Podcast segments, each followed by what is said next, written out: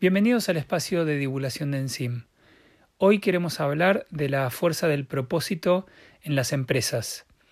Esta es una grabación que tiene algunas imperfecciones, pero es una primera grabación más personal de desarrollo, pero conceptualmente es muy buena y quisimos compartirla directamente así en crudo como salió.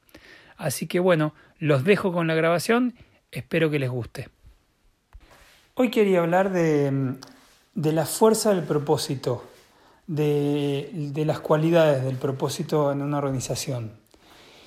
Eh, muchas veces hemos escuchado que en sociedades, organizaciones tradicionales, eh, establecen objetivos, ¿no? objetivos como un punto a alcanzar, eh, que es alcanzable, y que cuando uno lo alcanza, culmina la motivación.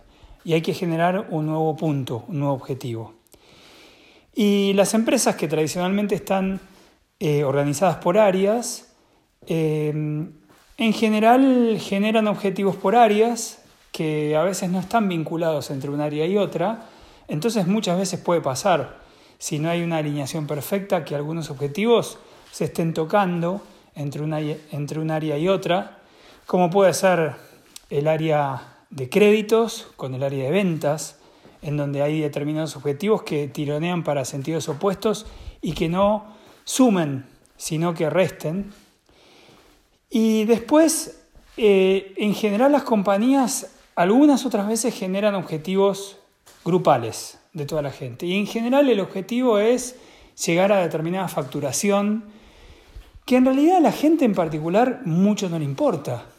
¿Qué le importa que el dueño de la compañía, que a veces conocen, y a veces no, en sociedades más grandes, ganen más plata. ¿Cuál es la motivación? En realidad la motivación es pasarla bien en el trabajo y, llegar a ese objetivo, ese objetivo que es eh, muy puntual y que empieza y termina y después esperan a, a que fijen un objetivo. Y la verdad que algo profundo, algo de motivación, lo busca cada persona. Pero en esa empresa muchas veces no hay una motivación que lo lleve a continuar, a generar proyectos y empujar situaciones. Es más las motivaciones personales de las personas por progresar, porque se entusiasman, porque son así.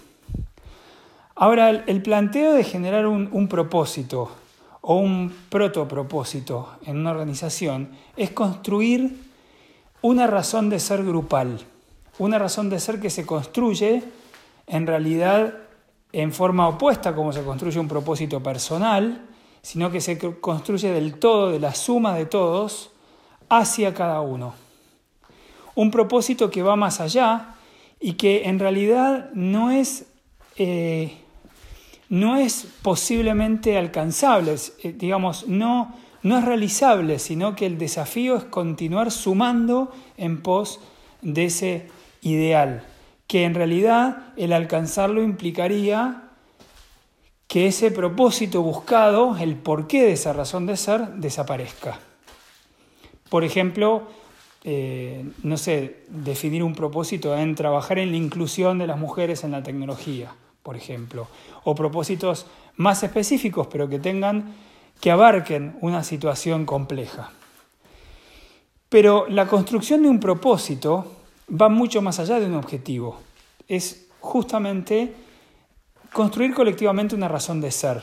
Una razón de ser que tiene impactos múltiples, en donde los resultados van a, estar dialogando con este propósito, pero que en ese diálogo van a ir negociando puntos para impactar, digamos, para perseguir el propósito y después para en el plano más lineal lograr los objetivos que pueden ser de resultados, de facturación, de utilidades, de ganar mercado, etc.